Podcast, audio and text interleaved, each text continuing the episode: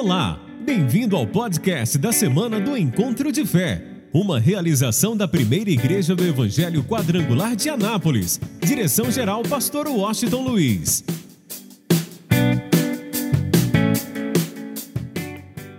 E chamando a si a multidão com os seus discípulos, disse-lhes: Se alguém quiser vir após mim, negue-se a si mesmo e tome a sua cruz e siga-me, porque qualquer que quiser salvar a sua vida, perdê-la-á. Mas qualquer que perder a sua vida por amor de mim e do Evangelho, esse a salvará. Pois que aproveitaria o homem ganhar todo mundo e perder a sua alma? Ou que daria o homem pelo resgate da sua alma?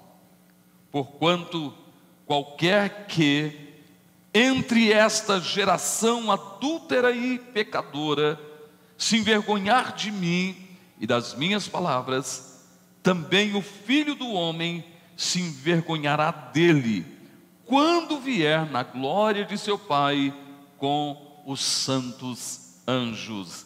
Digam amém. Preste bastante atenção agora, esteja atento.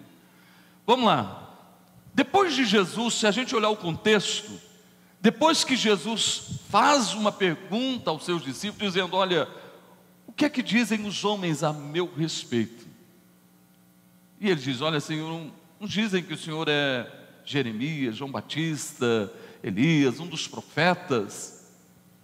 Aí Jesus pergunta assim: Mas e vocês? O que, que vocês dizem a meu respeito. Pedro se levanta e diz: Tu és o Cristo, o Filho do Deus vivo. Jesus olha para Pedro e diz assim: Olha, Pedro, não foi carne nem sangue quem te revelou, mas foi o próprio Pai Celeste quem te revelou. Eu quero te dizer uma coisa, Pedro: tu és uma pequena lasca de pedra, mas sobre a rocha, sobre aquilo que você acabou de dizer, sobre o Cristo, o Filho do Deus vivo, a igreja será edificada, e as portas do inferno não irão prevalecer contra a igreja. Quem quer fazer parte da igreja? Já pensou que coisa linda? E ele diz assim: Olha, e eu estou dando a vocês a chave do reino. O que vocês ligarem aqui na terra, por isso que a gente está junto aqui orando, ligando o nosso projeto na terra, será ligado no céu. E o que vocês desligarem na terra, será desligado no céu. Depois desse contexto, o que, que Jesus faz? Ele tem algo agora para falar não apenas aos discípulos, mas ele traz para perto de si, ele chama para perto de si a multidão e os discípulos. A multidão, na sua grande maioria, estavam ali curiosos, estavam ali pessoas que queriam apenas um milagre, pessoas que apenas queriam uma benção, uma vitória, a solução de um problema. Estavam ali, quem sabe, para ouvir a palavra, mas estava ali também os discípulos, que havia uma diferença. Aqueles que tomaram uma decisão de seguir, de estar com Jesus, a todo momento sendo treinados, discipulados, servindo sempre. Então Jesus é tão interessante que Jesus não fala isso apenas à multidão. Jesus fala também com os seus discípulos. E ele chama a atenção que eu quero que você guarde em seu coração. Ele diz assim: Olha, se alguém quiser vir após mim. Em outras palavras, se alguém quiser me seguir, ele está chamando a atenção para algo importante. Se alguém verdadeiramente quer ser o meu discípulo, e o que faz a diferença na nossa vida é nos tornarmos discípulos de Jesus. Quero que você entenda, nós não podemos viver como multidão. A gente tem que ser discípulo. Então ele diz: se você quer vir após mim, se você quer ser o meu discípulo, a primeira coisa que ele chama a atenção, ele diz assim: olha, primeira coisa, negue-se a si mesmo. Não tem jeito de alguém se tornar discípulo de Jesus, seguir a Jesus, se não negar a si mesmo. Você já parou para pensar? Por exemplo, nós estamos aqui ah, no projeto de vida e a gente está apresentando os nossos sonhos para Deus, os nossos projetos para este ano. E feliz é quem faz isso, feliz é quem apresenta o seu projeto a Deus. Então a gente vai entender uma coisa interessante. Tem gente que acha que não precisa fazer projeto. Eu não preciso, porque ah, Deus sabe tudo que eu preciso. Quem acredita que Ele sabe tudo que você precisa? Interessante, é verdade, Ele sabe. Mas olha só que coisa interessante, Ele diz algo importante. Jesus diz mais de uma vez: Ele diz: Pedi, batei, buscai.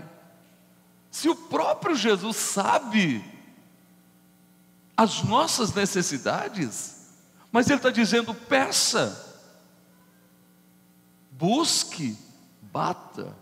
Outro momento ele diz: Olha, ele disse para os seus discípulos: Sabe por que vocês não receberam? Porque vocês não pediram. Aí a gente encontra o próprio Deus nos chamando a atenção, dizendo assim: agrada-te do Senhor, e Ele o que, gente? Satisfará os desejos do teu coração. O que, que eu quero que você entenda? Deus quer que eu e você tenhamos sonhos, projetos, desejos. Mas ao mesmo tempo Ele está dizendo para nós aqui: negue-se a si mesmo. Ele diz: se você quer me seguir, negue-se a si mesmo. Mas isso em nenhum momento anula os desejos do nosso coração. Você vai entender isso na sequência. Não anula os desejos do nosso coração. Só que tem uma coisa: a partir do momento que você vai à cruz, a partir do momento que você tem um encontro com Jesus, a partir desse momento, você passa a ter um relacionamento, uma intimidade com Deus, e você vai notar que a visão da vida é diferente. Uma coisa é você ter sonhos e projetos antes do encontro com Cristo, e outra coisa é você ter sonhos e projetos depois do teu encontro com Cristo. Se você observar, antes do encontro com Cristo, as pessoas querem o sucesso, querem ser bem-sucedida, querem a fama, querem o poder, eles têm sonhos, têm projetos, lutam por isso, trabalham por isso, correm atrás disso. Mas a partir do momento que a gente tem um encontro com Cristo, a partir do momento que a gente tem um encontro com Deus, a partir do momento que a gente vai à cruz, você acredita que a gente ainda tem desejo de conquista ou não? Sim ou não, gente? Mais do que nunca. Só que há uma diferença tudo é para quê, gente? Para a glória de Deus. Tudo é para que Deus seja glorificado. E quando eu nego a mim mesmo, eu tenho sonhos, tenho projetos, mas esses projetos estão muito ligados aos sonhos de Deus, aos projetos de Deus há uma intimidade com o Espírito Santo e a gente tem uma visão não pessoal, não do nosso umbigo, mas uma visão do reino. O alvo é que Deus seja o quê? Glorificado. O alvo é que tudo que alcançarmos ou conquistarmos tem propósito, tem objetivo, que não é apenas para nós. Não é apenas para a nossa vida, para o nosso satisfazer o nosso egoísmo mas para ser bênção na vida de outras pessoas.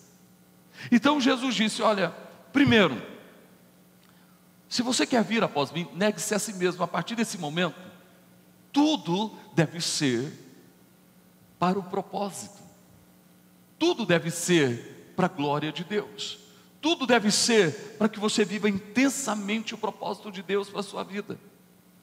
Aí ele chama atenção no segundo ponto. Se não é mais para me satisfazer, não é mais para o meu prazer, mas é para viver o propósito, é para viver o sonho, é para a glória de Deus. Vem o segundo ponto. Ele diz: Olha, negue-se a si mesmo, toma a tua cruz. Que, que ele está dizendo?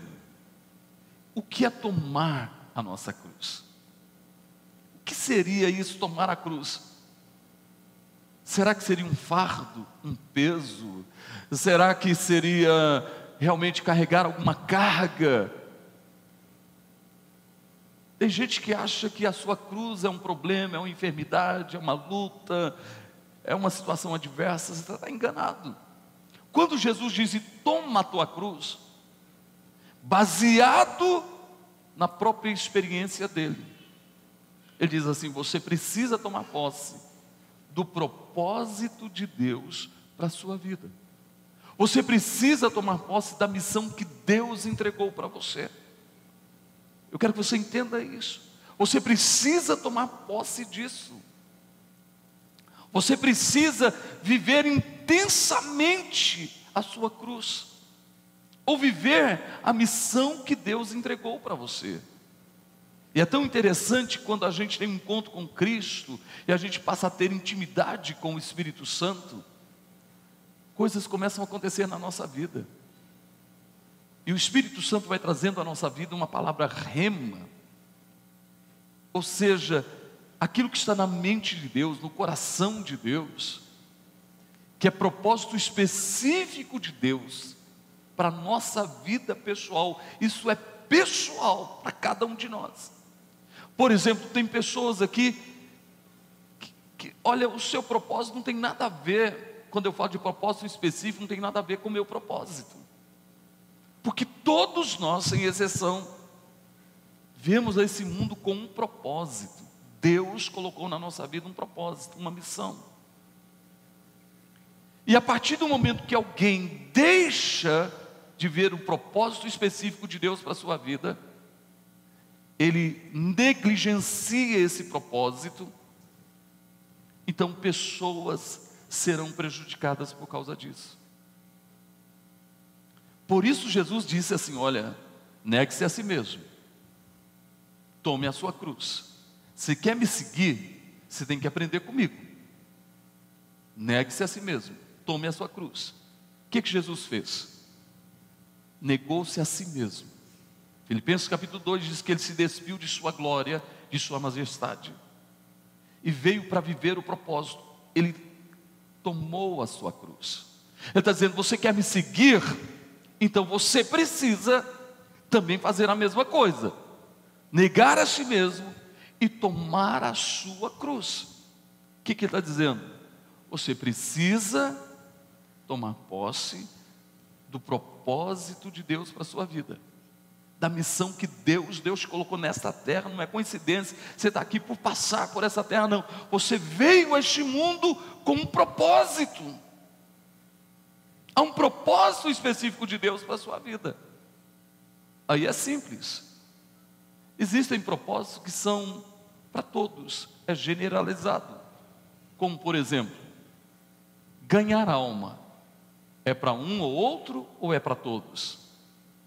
Pregar o Evangelho é para um ou outro ou é para todos? Jesus disse: Ide, pregai o Evangelho a toda então, todos nós temos que viver esse propósito, todos nós. Temos que viver intensamente esse propósito, que é pregar o Evangelho, que é ganhar pessoas para Cristo. E aproveita o projeto de vida, testemunho que Deus fez na tua vida e traga alguém no projeto de vida. Mas deixa eu falar um pouquinho de propósitos específicos.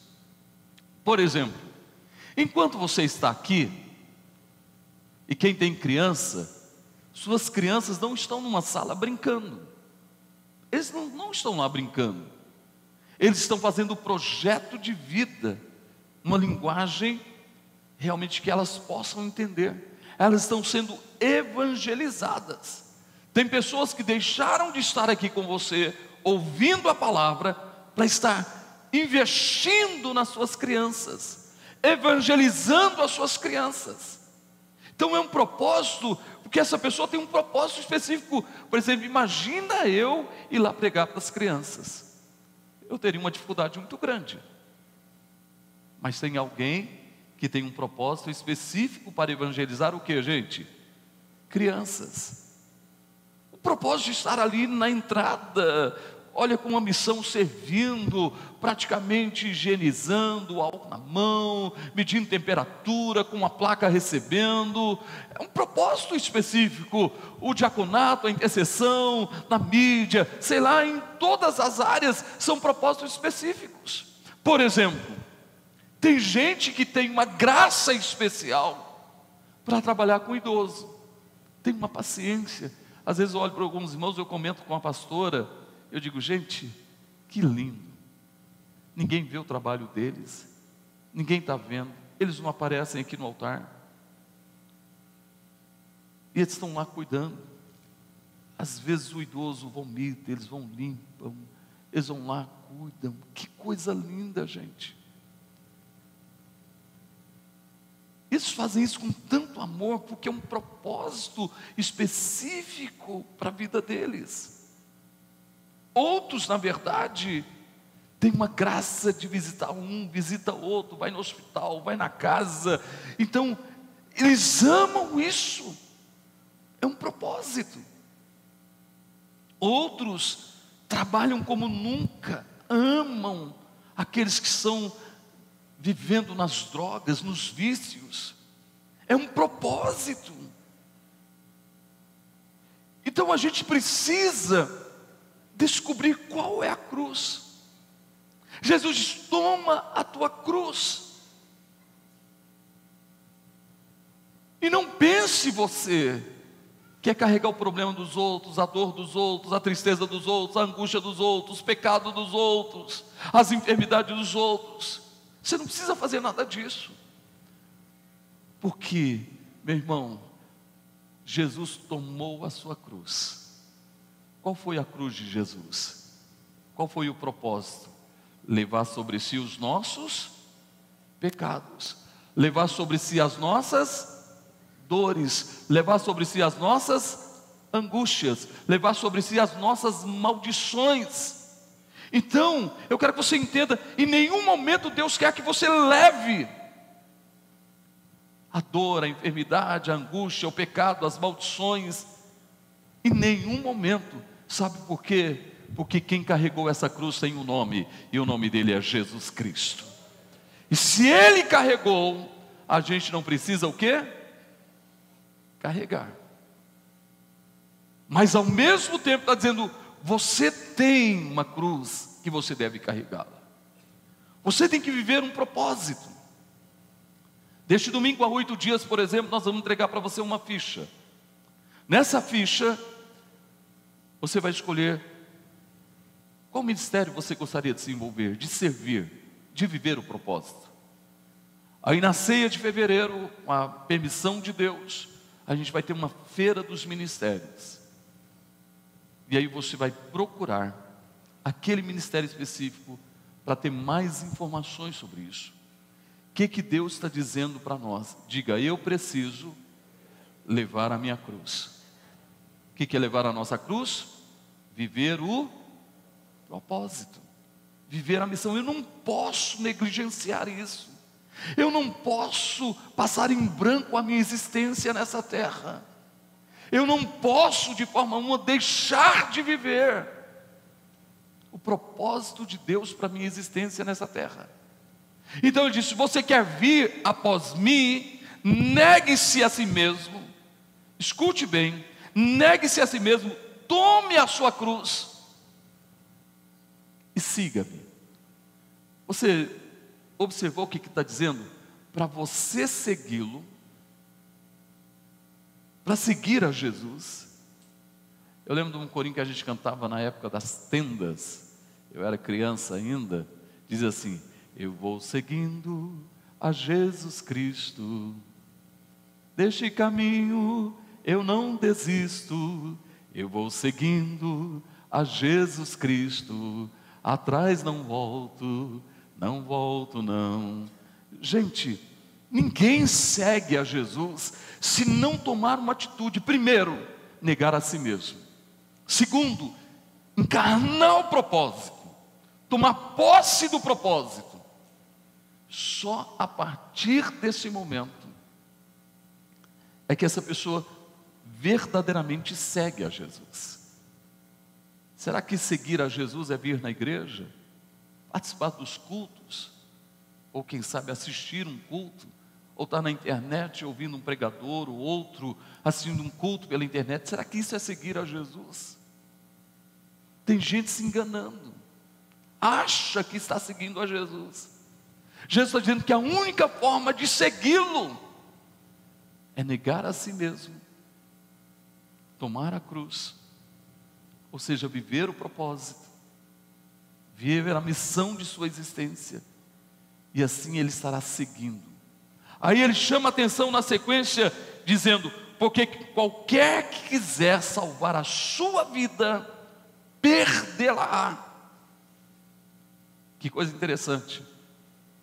Se você quer salvar a sua vida, você precisa perder a sua vida. Isso significa o quê? Que nós precisamos deixar de viver a nossa vontade para viver o que, gente? A vontade de Deus. Perder a nossa vida é deixar de viver o que eu quero, o que eu penso, o que eu acho. Porque a partir do momento que eu deixo de viver o que eu acho, o que eu penso, a minha vontade, significa que eu fui à cruz, eu neguei a mim mesmo, tomei posse do propósito de Deus para a minha vida, agora eu estou seguindo a Jesus. Agora não é mais a minha vontade, mas é a vontade dele. Aí vem uma coisa interessante. Olha como Deus é lindo. Ele diz assim: olha, se alguém realmente quer salvar a sua vida, deve perdê-la. Aquele que perder a sua vida, deixar viver o que ele acha, o que ele pensa e a sua vontade, ele vai encontrar salvação. E a gente precisa entender isso de uma forma fantástica, maravilhosa. Sabe o que, que Deus diz? Deus diz claramente: ele disse: Eu é que sei que pensamentos têm a vosso respeito. Olha que lindo. Pensamentos de paz e não de mal. Para quê? Para vos dar o fim que vocês desejam. Você vê o que Deus em nenhum momento anula os desejos do nosso coração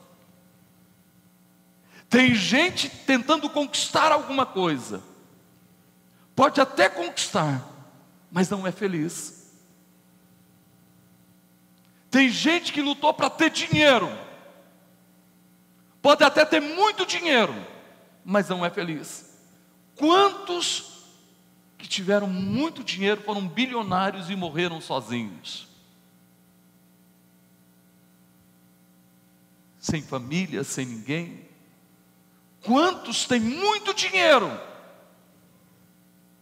mas não tem aquilo que deseja, que é paz. E por isso você pode observar que tem gente que é dominado pelo espírito de consumismo, para satisfazer, para tentar preencher o vazio em sua vida. Tem gente que compra, compra, compra, compra, compra, compra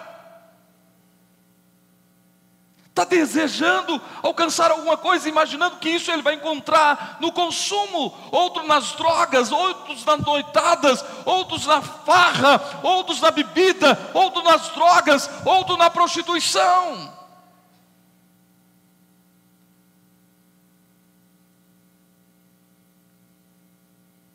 e não alcança, porque não entendeu. Só tem uma forma de salvar a nossa vida, é perdendo a nossa vida. Eu vou repetir: só tem uma forma de salvar a nossa vida, é perder a nossa vida. É negar a si mesmo, é tomar a nossa cruz e seguir a quem? A Jesus. Meu irmão, vai ser diferente. Você vai ter conquistas na tua vida. Deus vai te abençoar poderosamente. Mas é diferente. Aí você vai entender uma coisa interessante. Guarda isso em seu coração. Eu entendo que um jovem famoso era o cara da época cheio de orgulho, de autoridade por sua religião, que era Saulo. Até o dia que ele teve um encontro com Jesus. Ele estava preenchendo, preencher, procurando preencher a sua vida na religião, ah, ah, realmente na soberba, no orgulho, perseguindo, se tornando cada dia mais conhecido, famoso, e realmente as pessoas cheias de temor em relação a ele. Mas nada disso satisfez. Até que ele teve um encontro com quem, gente? Com Jesus. Quando ele teve um encontro com Jesus, ele perdeu a sua vida. Gente, ele deixou tudo aquilo. E ele encontrou o fim que desejava. Se tornou conhecido, amado, com muitas conquistas, respeitado, ao mesmo tempo perseguido. Mas quando ele perdeu a sua vida, ele salvou a sua vida. Sabe por quê? A gente encontra ele dizendo: não era alguém que se deixava bater pelas situações. Ele disse: Posso todas as coisas naquele que me fortalece. Nenhuma condenação há para aqueles que estão em Cristo Jesus. A vitória é nossa por intermédio do nosso Senhor e Salvador, Jesus Cristo. Deus suprirá em Cristo Jesus todas as nossas necessidades. Nada poderá nos separar do amor de Deus, nem a vida, nem a morte, nem anjos, nem potestades, nem altura, nem profundidade. Nada poderá nos separar do amor de Deus. E olha só, alguém que na verdade encontrou a salvação para a sua vida, perdeu a sua vida e foi salvo. Ele, sabe o que, que ele diz? Em Cristo eu sou mais que vencedor. Você viu que é diferente?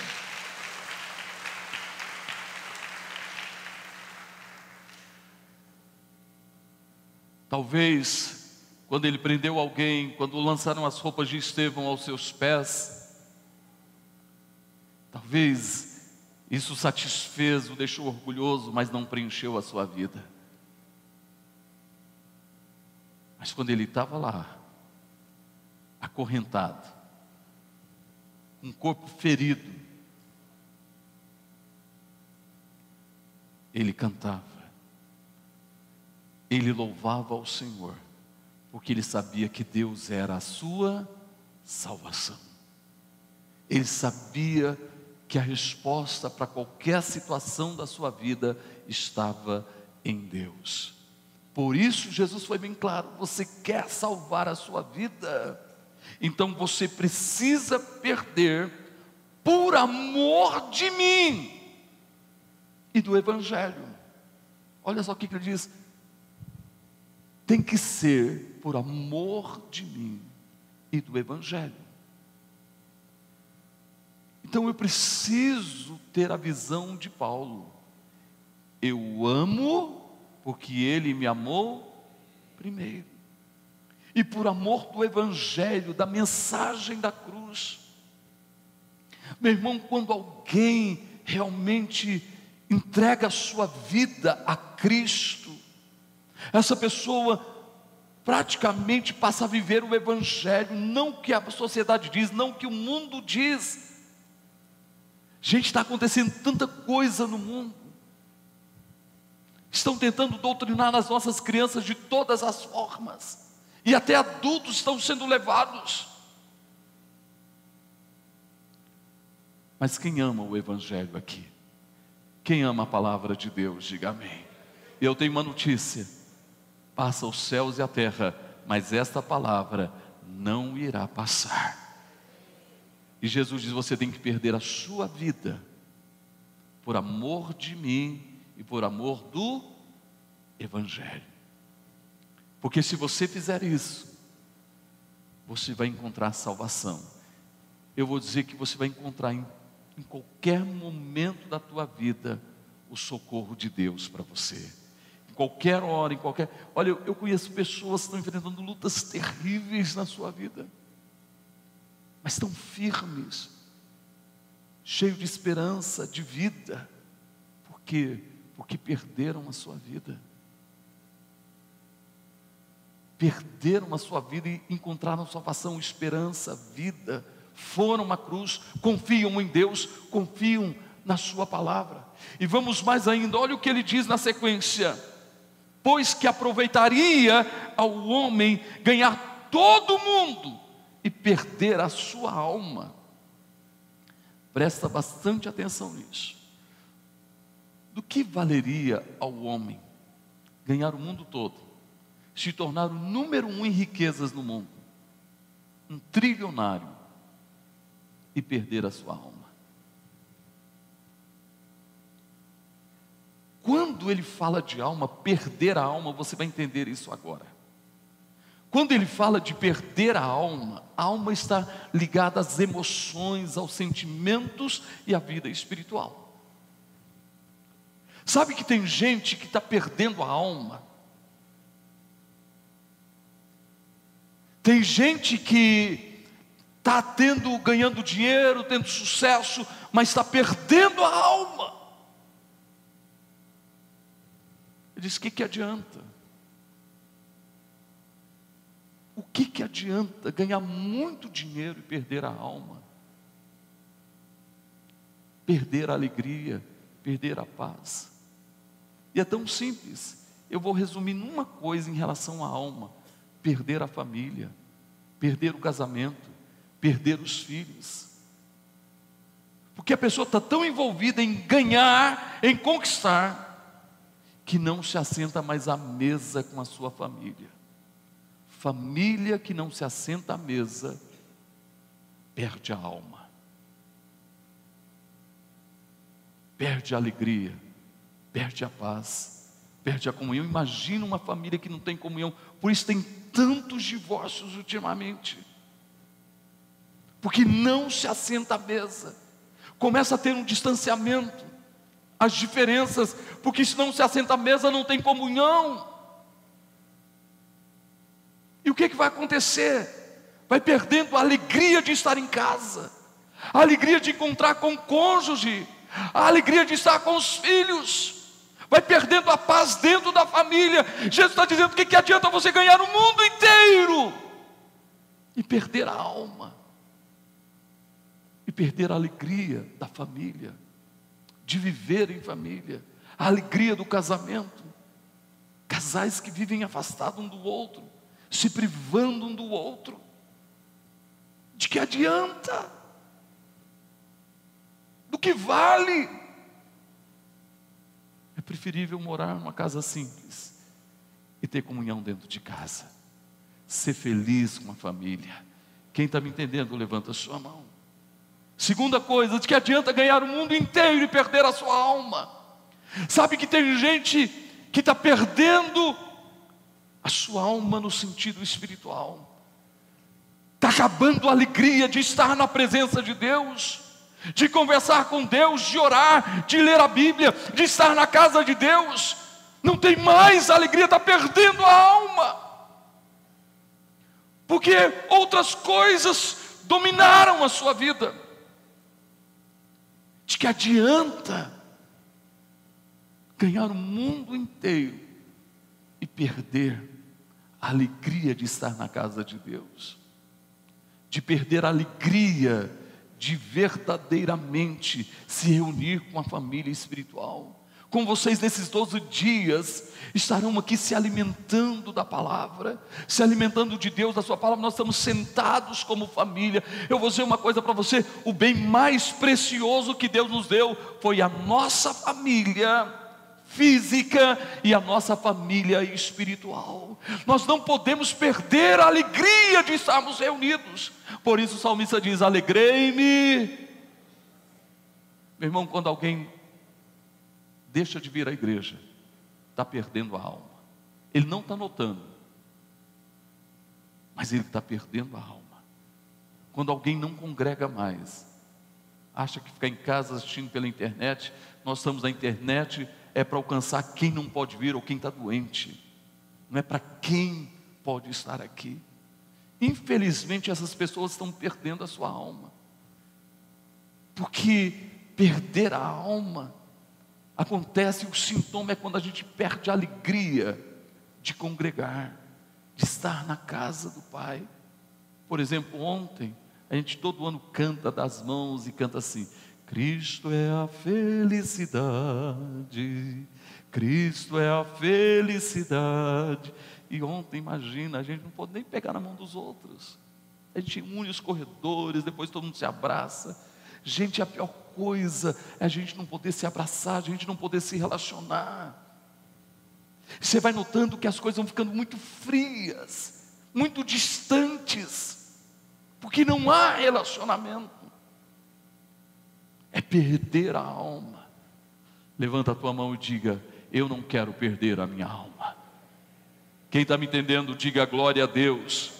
Aí ele diz na sequência: o que daria o homem pelo resgate da sua alma? O que que daria o homem para resgatar a sua alma? Nenhum dinheiro do mundo tem o poder de resgatar a tua alma. Nenhum dinheiro do mundo tem o poder de resgatar a alegria, a paz, a felicidade. Nenhum dinheiro do mundo tem esse poder. Se fosse assim, muitos milionários não se suicidariam. Se fosse assim, muitos não estariam enchendo cara, bebendo, ou estariam nas drogas, ou estariam em depressão, ou perdidos, tentando se agarrarem em alguma coisa. Gente, o que uma pessoa pode dar para resgatar a sua alma? Não tem nada. Nem um dinheiro, nem uma fama, nem um sucesso. Nem conquistas podem resgatar a nossa alma. Só existe alguém que pode resgatar a nossa alma, e ele se chama Jesus de Nazaré. Ele disse: Então vem, siga-me. Porque o resgate da nossa alma custou um alto e bom preço, e este preço foi o sangue de Jesus Cristo. Se você quer paz, se você quer alegria, se você quer vida, eu não estou dizendo que você vai ficar livre de problema, eu estou dizendo que Ele sempre vai estar com você. Eu estou dizendo que você vai ser como Paulo: posso todas as coisas naquele que me fortalece. Nele eu sou mais que. É isso que eu estou dizendo. Nesse projeto, que você se preocupe com a sua alma, com a sua vida espiritual. Se preocupe neste ano se trabalha demais. Se preocupe em ter horário para almoçar com a sua família, se assentar à mesa. Se for possível, se você faz o seu horário, faça o seu horário com a sua família, se assenta à mesa. Organize a sua vida de tal forma que você tenha tempo de estar assentado à mesa na igreja. E eu vou encerrar com isso agora. Olha que coisa interessante ele diz. Porque qualquer que nesta geração, que nesta geração adúltera e pecadora, se envergonhar de mim e da minha palavra, sabe que a gente precisa ter cuidado, porque às vezes a gente fica com vergonha de falar de Deus, com vergonha de falar de Jesus, com vergonha de falar da palavra dele. Você acha que tem filho que se envergonha dos pais? Sim ou não, gente? Muitos filhos têm vergonha de apresentar o pai ou a mãe. Tem vergonha. Que talvez são pessoas simples que lutaram, trabalharam, deram uma vida para os filhos estudarem, serem alguém na vida. E depois que ele chegou a ser alguém, será que ele tem coragem de levar os seus pais aonde ele vai? Ou tem vergonha dos pais? Agora, que loucura, gente. Como que alguém pode ter vergonha da melhor coisa do universo? Que é a palavra de Deus. Como que alguém pode ter vergonha de ser filho de Deus? Eu sou privilegiado, tem privilegiado aqui? Aonde nós chegarmos, chega o que, gente? Chega o que? Um filho de Deus. Sabe, tem gente que se dobra, nossa, tira selfie, tira foto, é aquela loucura toda. Se o presidente vier aqui, o governador, o, o senador, o deputado, sei lá quem for, um cantor famoso, e tem gente que até baba. Eu, graças a Deus, eu sou livre disso. Mas eu sinto orgulho de ser filho do Rei dos Reis e do Senhor dos Senhores. E eu vou dizer uma coisa para você: se eu for falar com o presidente, eu vou falar como filho de Deus. Se eu for falar com qualquer autoridade, eu vou como filho de Deus. A gente precisa saber quem nós somos. Diga comigo, aonde eu chegar, vai chegar um filho de Deus. Diga, eu não me vergonho do meu Pai e da Sua palavra. Então fica de pé e aplauda o Senhor de toda a tua vida, de todo o teu coração. Por isso eu quero te motivar. Faça um projeto como filho de Deus. Viva esse projeto intensamente. Leve a sua cruz. Deus está dizendo: Eu quero dar a você o fim que você deseja. Paulo correu atrás de tantas coisas como religioso, porque ele tinha um desejo, e a resposta não estava na religião. A resposta está em Jesus e na Sua palavra. Deixa Ele viver na tua vida. Deixa Ele governar a tua vida. Porque o fim, eu quero dizer, Ele vai fazer mais do que você pensa, mais do que você imagina, mais do que você sonha. Este é o Deus que nós amamos e servimos. Este é o nosso Pai. Eu creio que seu projeto já é uma realidade. E diga para alguém: Deus está melhorando o seu projeto, meu irmão. Quem crê nisso, diga amém. Diga glória a Deus.